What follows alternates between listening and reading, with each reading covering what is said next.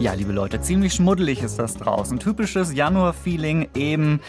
Ich glaube, mit Frühling hat das noch nicht so viel zu tun, was wir da draußen erleben. Und das äh, kennst du auch gerade, Mario. Du klingst ein bisschen erkältet, ehrlicherweise, oder? Ich bin sogar ziemlich erkältet und, und klinge doch reichlich versoffen, bin ich aber nicht, ich bin erkältet. Ja, aber die Stimme hat dafür ein ganz anderes Timbre als sonst. Das finde ich auch nicht schlecht. Das ist mal eine kleine Abwechslung.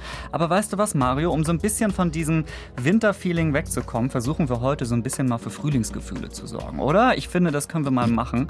Ja, herrlich, so ein bisschen flirten, oder? Ja, also zumindest gucken wir mal, wie die Tiere. Das ist ja unfassbar, deine Stimme. Kannst du noch mal sagen, so ein bisschen flirten? Das ist ja unfassbar. ja, so ein bisschen flirten. Das geht durch Mark und Ah, ja, schön, oder? Also, ähm, wir beschäftigen uns tatsächlich mit diesem Thema, denn ich finde, kaum ein Thema in der Tierwelt ist so bunt, vielfältig, äh, kurios, wie wenn es um die Suche nach Partnerinnen und Partnern geht. Was glaubst du, wie skurril wird diese Folge heute, Mario?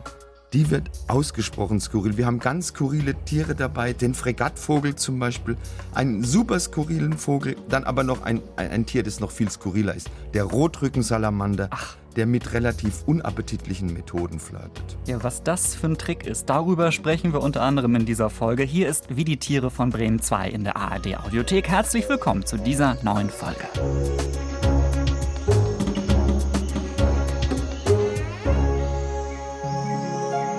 Wie immer mit Biologe Mario Ludwig und ich bin Daniel Kähler von Bremen 2. Alle 14 Tage sind wir hier für euch und erkunden, wie Tiere so durchs Leben kommen und welche Parallelen und Unterschiede es zwischen Mensch und Tier so gibt. So, Mario, ich freue mich auf, wie die Tiere flirten. Anbaggern könnte man doch eigentlich auch sagen. Oder äh, auf Partnersuche gehen.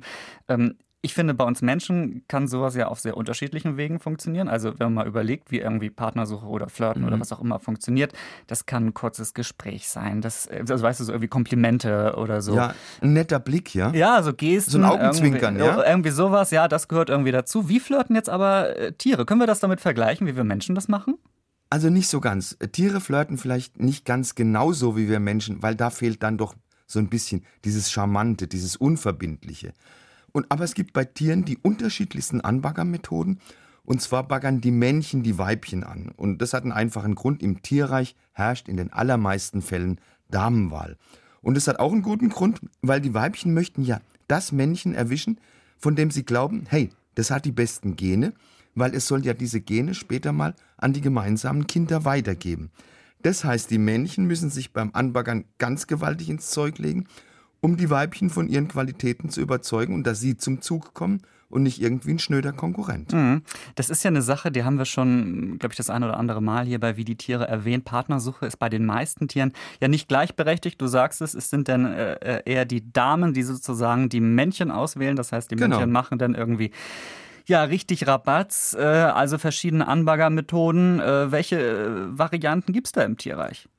Also das ist von Art zu Art ganz verschieden. Es gibt Tiere, die versuchen sich als Minnesänger, also die versuchen die Dame ihres Herzens mit Gesang zu beeindrucken. Das haben wir ja hier auch schon thematisiert. Also Vögel, Wale, Insekten, sogar ein paar Fische. Andere, die setzen wiederum auf die eigene Schönheit. Die versuchen mit Pracht zum Erfolg zu kommen. Paradebeispiel ist ja da der Pfau.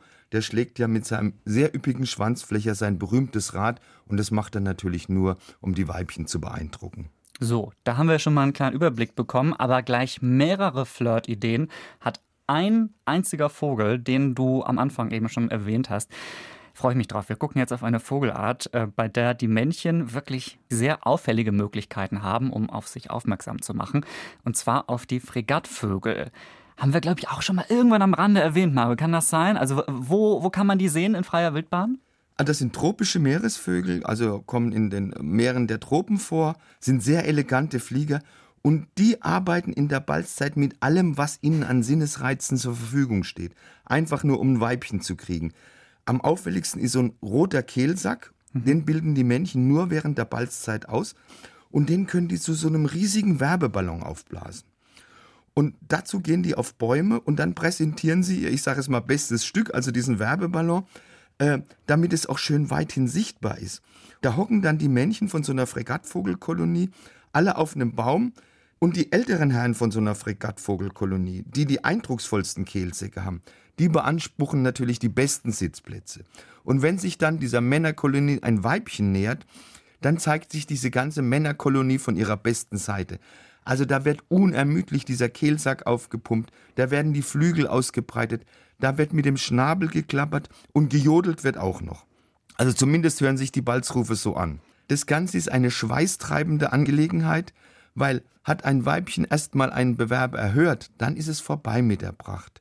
Weil nach der Eiablage, da bildet sich der Kehlsack wieder auf Normalmaß zurück und auch die leuchtend rote Farbe, die weicht dann einem eher tristen Orange. Also ihr müsst euch das wirklich so vorstellen, das ist eigentlich ein doch, ich glaube, man kann schon sagen, so ein schnittiger Vogel, der irgendwie gut in der, ja. in der Luft liegt, aber der hat halt diesen Ballon am Hals. Das ist total absurd. Das müsst ihr euch ansehen, werde ich in den nächsten Tagen posten, beziehungsweise ihr seht es natürlich auch auf dem Coverbild unserer aktuellen Folge, aber guckt auf unserem Instagram-Kanal wie die Tiere auf jeden Fall auch einmal rein. Da gibt es noch mehr Infos und Fotos dazu. Und jetzt hast du ja gerade schon gesagt, dieses Klappern, dieses mm, ja, dieses, Jodeln. ja, dieses lustige Geräusch. Ich habe mal einen Ton rausgesucht, wie das klingt.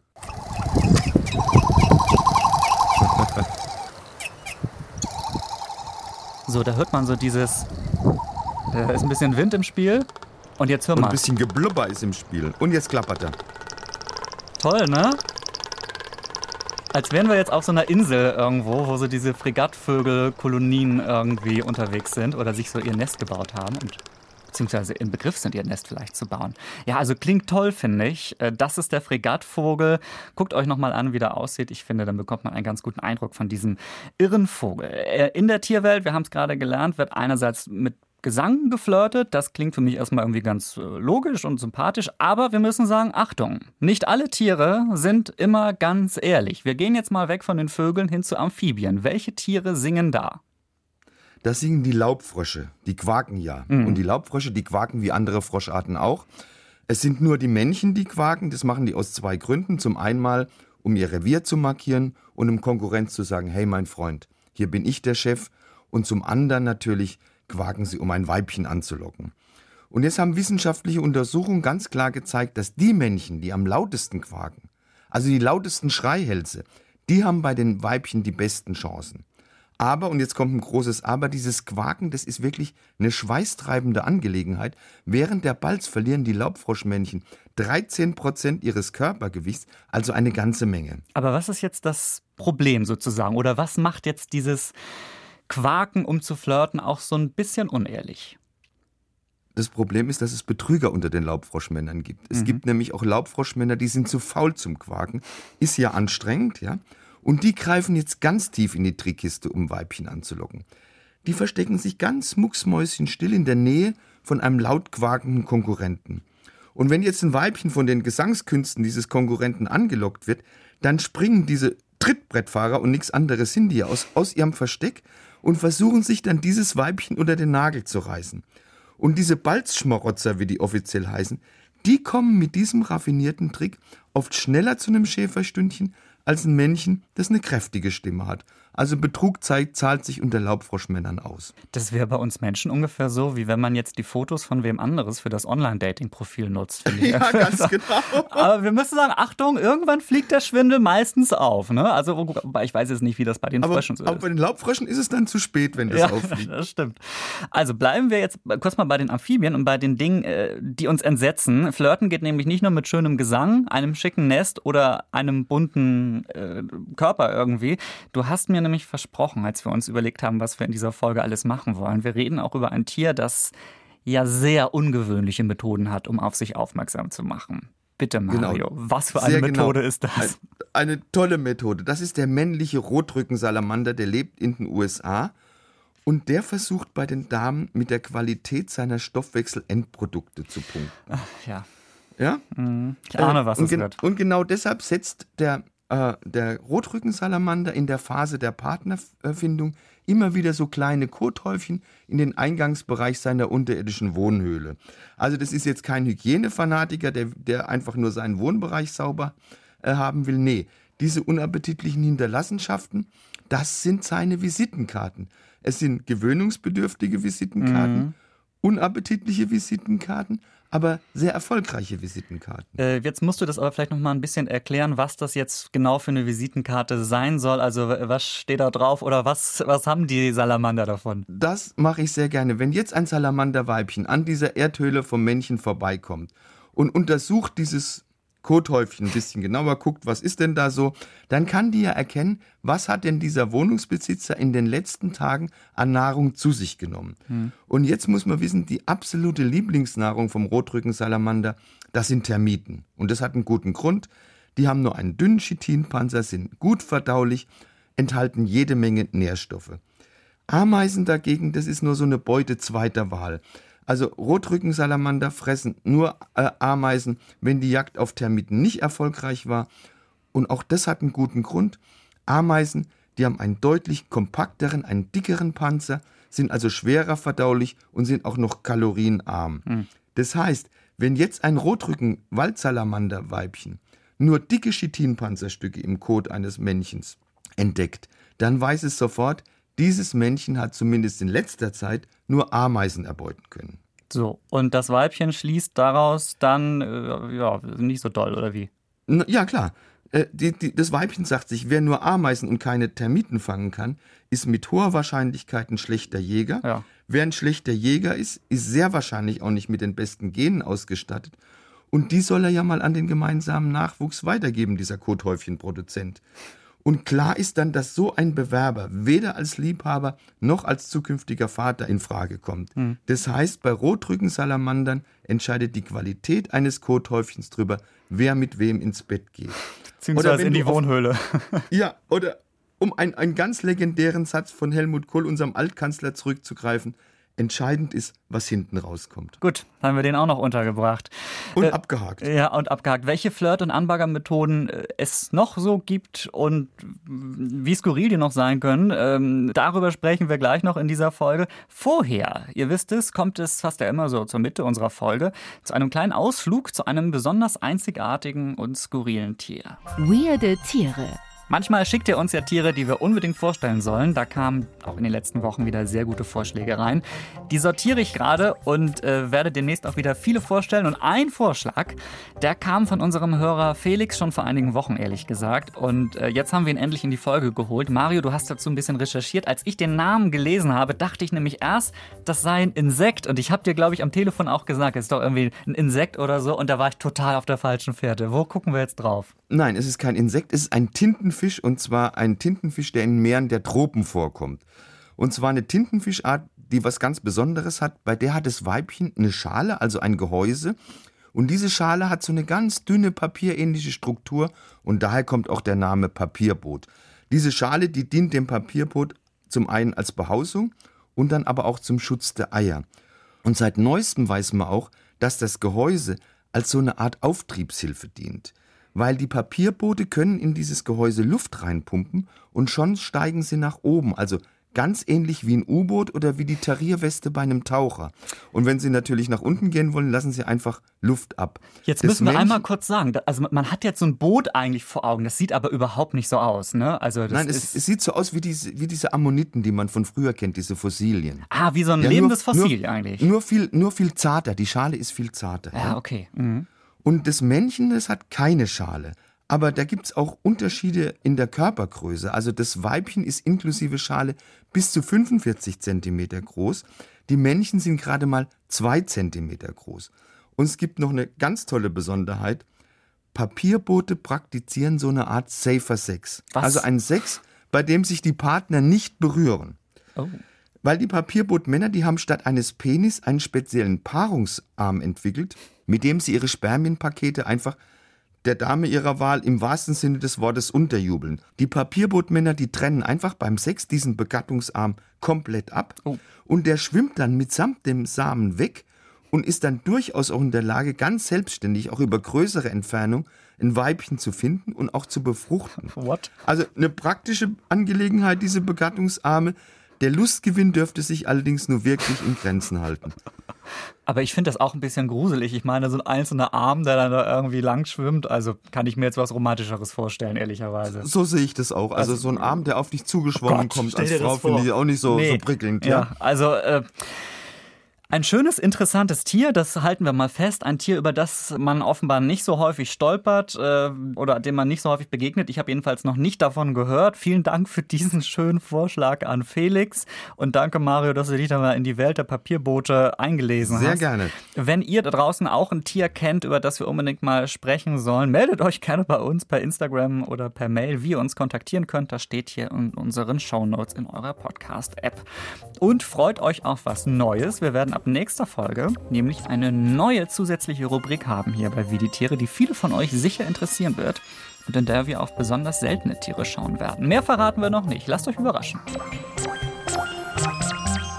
Wir sprechen über erfolgreiche und besonders ausgeklügelte Flirtstrategien im Tierreich in dieser Folge. Was ja bei uns Menschen auch dazugehören kann, ist nicht nur der besonders schlaue Anmachspruch, sondern auch der passende Duft. Da muss man sich ja eigentlich nur so die Werbung der Parfümindustrie mal angucken. Da geht es ja eigentlich ständig irgendwie um zwischenmenschliche Kontakte. Weißt du, wenn du so Werbespots guckst, irgendwie mhm, im, im genau. Fernsehen, wenn da so ein neuer Duft beworben wird.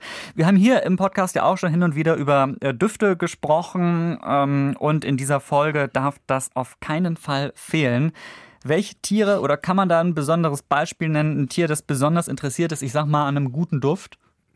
Ja, also relativ viele Tiere sind an einem guten Duft interessiert. Ein gutes Beispiel ist der Maikäfer. Ja, dieser Satz, ich kann dich gut riechen, der kommt ja nicht von ungefähr, ja? Ja. Und Maikäfer, die erschnüffeln ihren Partner und zwar nicht mit ihrer Nase, sondern mit ihren Fühlern. Also für Maikäfer sind die Fühler das, was für uns die Nase ist weil auf den Fühlern, da haben die ganz, ganz viele Geruchssensoren oder Riechzellen und damit können die Männchen mehrere hundert Meter weit riechen und sie schnüffeln natürlich mit den Fühlern, um ein Weibchen zu finden. Und Berliner Zoologen haben vor kurzem herausgefunden, dass die Maikäferweibchen beim Angebaggern von Männchen gern auf die positive Wirkung von Alkohol setzen. Weil diese paarungswilligen Maikäferdamen, die knabbern zunächst mal die Blätter ihrer Fraßbäume an, also Eiche, Hainbuche, Rotbuche, und durch die Fraßtätigkeit werden dann an diesen Blättern verschiedene Alkoholverbindungen freigesetzt. Und genau die locken dann die umherschwärmenden Maikäfermännchen an. Und wenn dann die Männchen erstmal in der Nähe von den Weibchen sind, dann gibt das bestimmte Sexuallockstoffe ab und dann ist das Männchen dann am Ziel seiner Begierde. Auf die Wirkung von Alkohol beim Flirten wollen wir jetzt in dieser Folge mal lieber nicht eingehen. Nein. Äh, auch wenn das bei der Partnersuche und beim Kennenlernen äh, durchaus eine Rolle spielen kann, auch bei uns Menschen und offenbar auch bei den Tieren. Wir hatten in dieser Folge mit den Fröschen vorhin schon eine Anbaggermethode, ich sag mal so, die nicht ganz fair war. Und so eine krumme Nummer kommt jetzt nochmal. Du hast ein Tier mitgebracht, wie soll ich sagen, das irgendwie auch so ein bisschen heimtückisch drauf ist beim Flirten. Mit welchen Methoden diesmal? Ja, es gibt ja neuere wissenschaftliche Untersuchungen, die haben jetzt ein gängiges Klischee bestätigt. Also Männer, die mit einem Kinderwagen im Park unterwegs sind, die können leichter mit einer Dame anbändeln, als Männer, die eben kein süßes Kleinkind vorzuweisen haben. Okay. Aber das ist, gilt nicht nur für uns Männer, sondern es gilt auch für Sandgrundeln. Auch bei Sandgrundeln stehen gute Väter bei der Damenwelt ganz hoch im Kurs. Sandgrundeln, das sind kleine Meeresfische und die Wissenschaft hat jetzt beobachtet, dass die Sandgrundelmännchen, die sich als besonders fürsorgliche Väter gezeigt haben, dass die deutlich größere Chancen haben, von zukünftigen Partnerinnen erhört zu werden als Rabenväter. Und genau aus diesem Grund haben sich nach Beobachtungen finnischer Wissenschaftler ein paar Sandgrundelmännchen eine ganz raffinierte, aber auch ziemlich perfide Aufreißstrategie einfallen lassen. Die machen einfach einen auf guten Vater. Das heißt, die spielen irgendwie was vor oder was machen die? Ganz genau. Die Fischmänner spielen den Weibchen wirklich mit großem schauspielerischen Können vor, ein guter Vater zu sein. Aber dieses fürsorgliche Brutverhalten dieser vermeintlich ach so guten Väter, das hält nur so lange an, wie die Weibchen da sind. Also wenn die Weibchen da sind, dann tarnen diese betrügerischen Menschen brav die Gelege mit Sand, die fächeln den Eiern unermüdlich mit den Brustflossen frisches, sauerstoffhaltiges Wasser zu, aber kaum ist das Weibchen nicht mehr in Sicht, dann zeigen die Männchen ihr wahres Gesicht. Die vernachlässigen nicht nur mit einem Schlag ihre vorher so eindrucksvoll vorgetäuschten väterlichen Pflichten, sondern die fressen auch manchmal einfach noch das gesamte Gelege auf. Was, die, die fressen dann quasi sogar, ja. das ist ja unfassbar. Also die machen ja. erstmal äh, irgendwie auf äh, fürsorglich. Auf guten Vater. Ja, also, und dann denkt oh. das Weibchen, oh Mensch, da läuft ja alles, alles gut, ne? und sind dann ganz üble Socken im unfassbar. Endeffekt. Also man muss sich wundern, dass es die Sandgrundel überhaupt noch gibt, ne? wenn die Männchen Ja. heimlich das eigene Gelege sogar fressen, die, den eigentlichen Nachwuchs. Also wir halten fest, äh, die werden manchmal leider getäuscht, zumindest äh, die Sandgrundelweibchen in diesem Fall. Gibt es auch Tiere, bei denen, also jetzt haben wir ja immer, das müssen wir einmal sagen, äh, wir haben ja immer jetzt diese Reihenfolge quasi, dass die Weibchen sich das Männchen aussuchen.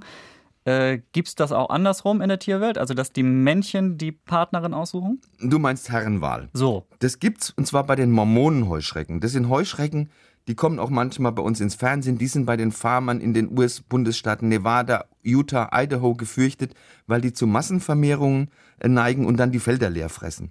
Und Mormonenheuschrecken heißen sie deshalb, weil sie 1840 die Felder der mormonischen Siedler komplett vernichtet haben. Ach, okay. Und da wählt jetzt nicht das Weibchen seinen Geschlechtspartner aus, sondern das Männchen. Und dieses Männchen ist sehr wählerisch und es bevorzugt ganz klar den molligen Typ. Weil bevor sich äh, der Heuschreckenmann für eine Partnerin entscheidet, wird die von ihm getestet. Das Männchen stemmt dazu das Weibchen auf seinem Rücken und so prüfend in die Höhe. Und das will damit das Gewicht und damit die Anzahl der Eier richtig einschätzen können. Und jetzt gilt, je schwerer, desto besser. Weil der Heuschreckenmann, der möchte ja seinen kostbaren Samen nicht an ein Weibchen verschwenden, das nur wenige Eier in sich trägt und deshalb leicht ist. Er will ja seine Gene an möglichst viele Nachkommen weitergeben. Das heißt, wenn eine Heuschreckendame bei diesem doch etwas skurrilen Auswahlverfahren als zu leicht befunden wird, dann wird sie wirklich in jeder Hinsicht fallen gelassen und das Männchen wendet sich sofort der nächsten Kandidatin zu. Das habe ich noch nie gehört. Das ist wirklich sehr skurril und auch wieder nicht besonders romantisch, ehrlicherweise. Nein, nicht wirklich. Wir sehen da also auch nochmal, finde ich, Mario, äh, um die große Liebe geht es bei den meisten Tieren jetzt nicht unbedingt, sondern das Nachkommen zeugen steht es, einfach im Es geht immer um die Gene. Es geht Ja. bei den Männern geht es immer um die Gene. Schlimme Finger, diese Männer. Also wir müssen uns vom Gedanken der Romantik wirklich verabschieden, was das betrifft. Äh, Bevor wir uns heute dann von euch verabschieden, wird es jetzt zum Ende der Folge nochmal spannend. Welches Tier klingt hier? Ja, unser Tierrätsel kommt jetzt nämlich. Dieses Mal mit Tobi aus dem Bremen 2 Team. Vielleicht hat er ja passend zur Folge auch ein Balzgeräusch mitgebracht. Wir wissen es nicht. Hallo Tobi. Wir wissen es nicht, aber erstmal, aber erstmal genau. Hallo Daniel, hallo Mario. Vielleicht habe ich ein Balzgeräusch mitgebracht. Vielleicht aber auch, wie gesagt, Nicht. nein. Ich glaube allerdings, dass es ähm, ja ein ganz schöner Start für Daniel ist, weil Daniel hat jetzt wieder Chancen, dieses Spiel irgendwie möglicherweise zu gewinnen. recht, ja. Und Dieses Jahr noch bessere, Jahr. noch bessere Startvoraussetzungen eigentlich für dich. Äh, Mario ist so ein bisschen angeschlagen. Vielleicht könntest du das als strategischen Vorteil nutzen.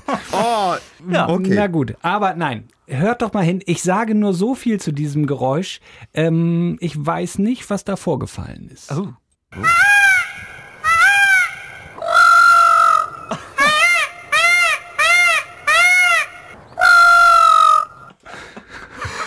Ja, das ist eindeutig ein Vogel. Ein Affe. Ja. Was ja. denn jetzt, Vogel oder Affe? Nein, kein Affe. Es ist ein, ein Vogel. Das ist richtig, ja. Das ist äh, Also es ist eine Vogelart. eine Vogelart, ja, ja. Mm. Die kommt nicht in Deutschland vor, so eine Vogelart. Sie kommt ursprünglich nicht in Deutschland vor. Das ist die Ah. korrekt. Das die ist ein korrekte- V. Ein Halsbandsittich. Es ist ein V. Ja! Es ist ein V. Oh, Genau, genau. Daniel. Und zwar, ich sag auch, warum ich es rausgefunden habe. Warum hast du es rausgefunden? Ich habe es, glaube ich, schon mal erzählt hier im Podcast. Wir haben in Bremen, wir nehmen hier in Bremen, oder ich sitze ja in Bremen, Mario in Karlsruhe, aber hier in Bremen, bei mir in der Nähe, gibt es ja einen tollen Park, den Bürgerpark. Den kennt jeder, der in, in Bremen äh, lebt. Und dort gibt es ein kleines Tiergehege und es stolziert dort natürlich in diesem Tiergehege auch ein sehr schicker Pfau. Also, ich weiß nicht, ob es sogar mehrere Jetzt. sind. Aber einer auf jeden Fall. Ein V äh, ist da unterwegs. Und das habe ich schon mal gehört. Und ich habe die ganze Zeit schon gedacht, woher kenne ich diesen Gerä dieses ja, Geräusch? Ja, das ist es. Das ist es. Yes! Genau, genau. Ich sage Glückwunsch. Glückwunsch, und macht's gut. Tschüss, Danke. gute Besserung, Danke, danke, Mario. Tobi. Tschüss. Ja, Mensch, tut mir leid, Mario, aber da habe ich jetzt einen das- gewissen Vorteil gehabt. Heimvorteil, Ja, würde ich sagen, genau. oder? Wunderbar. Also, ich notiere 1 zu 1. Damit ist wieder alles offen für dieses Jahr. Das ist schön für mich. Das hier war, wie die Tiere flirten. Was sie tun, um hervorzustechen und eine Partnerin oder einen Partner für sich zu gewinnen, haben wir besprochen. Manche Tiere, wie die Fregattvögel, machen sich besonders schick oder machen besondere Geräusche. Andere gehen aber auch nicht so ehrlich vor und tun zum Beispiel nur so, Ja, ist doch so, oder? Also tun, Ja. tun nur so äh, irgendwie, oh, dass sie richtig gut sind. Also entweder die Laubfrösche, was die für schöne Geräusche machen können, oder diese Sandgrundeln, das finde ich ja ganz unfassbar eigentlich. Ähm, apropos, unfassbar, Mario, du bist doch eigentlich auch schon viel unterwegs gewesen, so äh, Tierbeobachtungen und Ja. auf Reisen und so weiter. Hast du da schon mal irgendwie ein Tier auf der Balz beobachtet, das irgendwie ganz beeindruckend war, an das du dich zurückerinnerst oder so? Ich musste gar nicht ins Ausland gehen. Ich habe mal im, im Schwarzwald tatsächlich die Balz der Rothirsche, also das Röhren der Rothirsche gehört. Ja. Und das ist unglaublich beeindruckend. Die, Wenn- klingen, wenn der- die, die Stimme wenn- klingt noch besser als deine gerade von den Rothirschen. Gegen Rothirsch kann ich nicht anstinken. Gegen Rothirsch in der Brunft, das ist ein ganz tolles Erlebnis. Kann ich jedem nur so eine geführte Wanderung äh, zum, zur Rothirschbalz ist toll. Wollte ich gerade sagen, man sollte man sich nicht nähern, wahrscheinlich, wenn man Nein, alleine ist und Förster, sich da mit nicht Förster hingehen. Ja, das, das wird auch angeboten. Das muss man mal machen. Ja, das habe ich leider noch nicht gehört. Wir haben, glaube ich, eine Hörerin, die hat uns sogar mal geschrieben, dass sie das auch schon mal gehört hat. Also, wenn ihr was ähnliches beobachtet habt, dann schreibt uns sehr gerne. Wie ihr uns erreicht, das steht wie immer jetzt im Beschreibungstext zu dieser Folge. Also zum Beispiel per Instagram, da heißen wir wie die Tiere, oder ihr nutzt das Formular auf bremen2.de für eine Mail. Ähm, da kann ich an der Stelle Danke sagen an äh, einige von euch. Nette Post kam nämlich zum Beispiel von Moritz, von Felix, von Friederike, von Bianca, die sich mit Tiervorschlägen an uns gewandt haben. Äh, genauso auch wie Sabrina oder Konstantin und Sam. Und vor einiger Zeit hat uns schon Timo geschrieben, der uns äh, lobt, er gerne zuhört bei Wie die Tiere. Dankeschön dafür. Und er schreibt, er hört alle Wie die Tiere Folgen von Anfang an gerade. Er ist gerade bei Folge 20. Das heißt, er hört diesen Gruß wahrscheinlich dann so im Mai, Juni oder irgendwie so. Also schön, dass du dabei bist. Ähm, wenn ihr auch gerne wie die Tiere hört, dann empfehlt uns gerne an andere Leute in eurem Freundeskreis, die auch große Tierfans sind oder es werden können. Also hilft uns immer sehr. Über Mund-zu-Mund-Propaganda, finde ich, bekommt man ja sowieso die besten Podcast-Tipps immer. Also, in zwei Wochen sind wir wieder da in der ARD Audiothek und überall, wo ihr uns gerne hört. Dann gehen wir vom Flirten sozusagen einen Schritt weiter und widmen uns einem Thema, das sich auch schon einige von euch gewünscht haben. Auf welches Thema oder auf welche Tiere schauen wir dann, Mario? Wir werden auf viele Tiere schauen, aber wir werden vor allem schauen, wie Tiere schwanger werden. Also, der Nachwuchs ist unterwegs. Der Nachwuchs ist unterwegs. Und ganz wir genauso. gucken mal, wie das so funktioniert. Also macht's gut. Bis dann. Ciao, Mario. Gute Besserung. Ciao, Daniel.